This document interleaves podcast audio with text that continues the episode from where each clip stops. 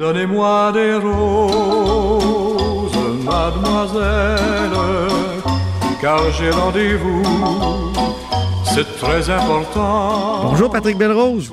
Bonjour Antoine. Correspondant parlementaire à l'Assemblée nationale pour le Journal de Québec, Journal de Montréal. Donc, la course euh, au Parti québécois, elle est euh, reprise depuis le, 5 juin, mais elle vient d'atteindre un autre stade. Exactement. Sylvain Gaudreau, euh, donc candidat à la chefferie du Parti québécois, qui était le premier à déposer officiellement ce matin euh, les 2000 signatures et les 15 000 dollars nécessaires pour euh, entrer dans la course à la, succession de Jean-François Lisée. On sait qu'il y a plusieurs personnes sur les rangs, mais donc il faut absolument déposer son candidature avec les 2000 signatures et un total de 25 000 dollars. Sylvain Gaudreau, ce matin, à 10 heures, s'est rendu à la permanence du Parti québécois et est devenu le premier candidat officiel euh, dans la course. OK. Puis là, il y en a quatre autres, je crois, qui, sont euh, des prétendants. Ben, au total, il y en a cinq. Donc, il y en a deux qui ont peut-être un peu moins de chance. Laurent Vézina et Gloriane Blais.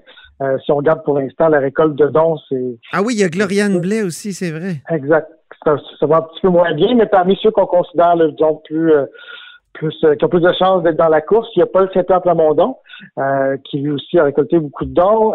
Frédéric Bastien et Guy Nantel, qui sont aussi des candidats considérés comme étant plus, euh, plus probables. Euh, Donc, on sait que, par exemple, Guy Nantel, euh, la semaine dernière ou il y a deux semaines, me confie en entrevue que même sur la récolte euh, de signatures, c'est pas facile. Il me disait il en manque encore beaucoup. même chose pour les dons. Frédéric Bastien aussi, on pense que c'est un peu plus difficile. Il y a environ 24 000 de ramasser et il n'a toujours pas récolté les 2000 dons, 2000 signatures plutôt nécessaires. Donc, euh, pour le moment, ce qui se dessine, c'est une course entre Sylvain Gaudreau et Paul Saint-Pierre Plamondon, mais on n'écarte pas du tout là, que Bastien et Nantel puissent aussi euh, être sur les rangs le 26 juin prochain, quand officiellement la course euh, sera déclarée. Ben oui, 26 juin, ça vient très, très vite, ça. Hein? Ben, ça vient très vite, puis c'est comme une course contre la montre, parce que comme tu le disais, pendant la pandémie, pendant le confinement euh, lié à la COVID-19, ben, la course était suspendue, donc la récolte de dons et d'argent était suspendue. Et là, on a réouvert euh, la course, tu disais, je pense, le 5 juin dernier, je. Et donc, ça, ça laissait, en fait, la récolte de dons et signatures a recommencé seulement récemment. Ça laissait deux semaines jusqu'au 26 juin pour euh, ramasser tout ça et devenir officiellement candidat.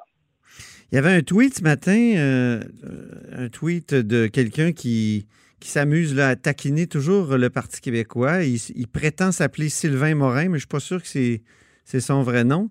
Néanmoins, il y a quelque chose dans son tweet. Il dit On demande à chaque militant de signer le bulletin de tous les candidats, sinon la moitié d'entre eux ne seront pas qualifiés. Donc, euh, il y a comme un blitz de la part d'une organisation de local du Parti québécois pour qu'il y ait euh, donc une signature de tous les bulletins pour qu'il y ait une vraie course. Est-ce que c'est vrai? Oui, oui, c'est vrai, ça, on l'a confirmé.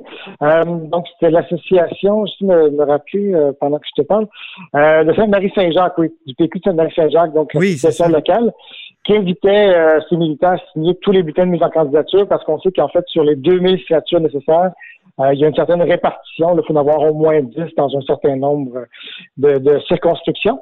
Euh, mais c'est pas un peu de mauvaise chose. Je veux dire, c'est quand même euh, une bonne chose que l'association locale dise, écoutez, aidez donc les candidats à être sur la ligne de départ le 26 juin pour qu'on ait justement une diversité d'opinions pendant les débats et puis qu'on puisse se faire une idée parmi qui est le meilleur candidat parmi les quatre personnes qui seront probablement sur la ligne de départ.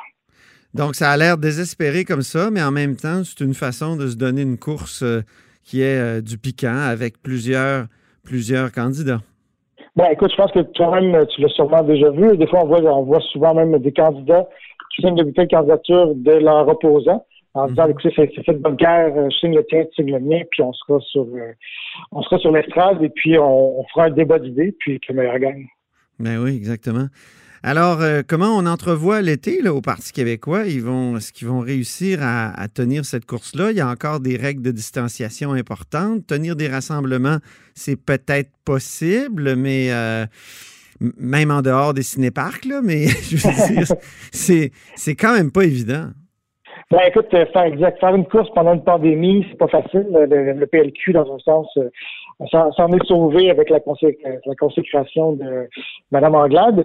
Euh, je sais que Sylvain Gaudreau déjà a prévu une tournée, euh, il poursuit cette tournée là, des, euh, des microbrasseries qui avait entamé euh, l'hiver dernier pour un peu promouvoir le terroir québécois. même chose du côté de Guinantel aussi, à qui j'ai parlé il y a deux semaines, qui me disait on va faire des rencontres. Mais évidemment, il y a un grand volet qui va être sur le web. J'ai pas encore de détails précis là-dessus, mais on va beaucoup solliciter les gens sur le web.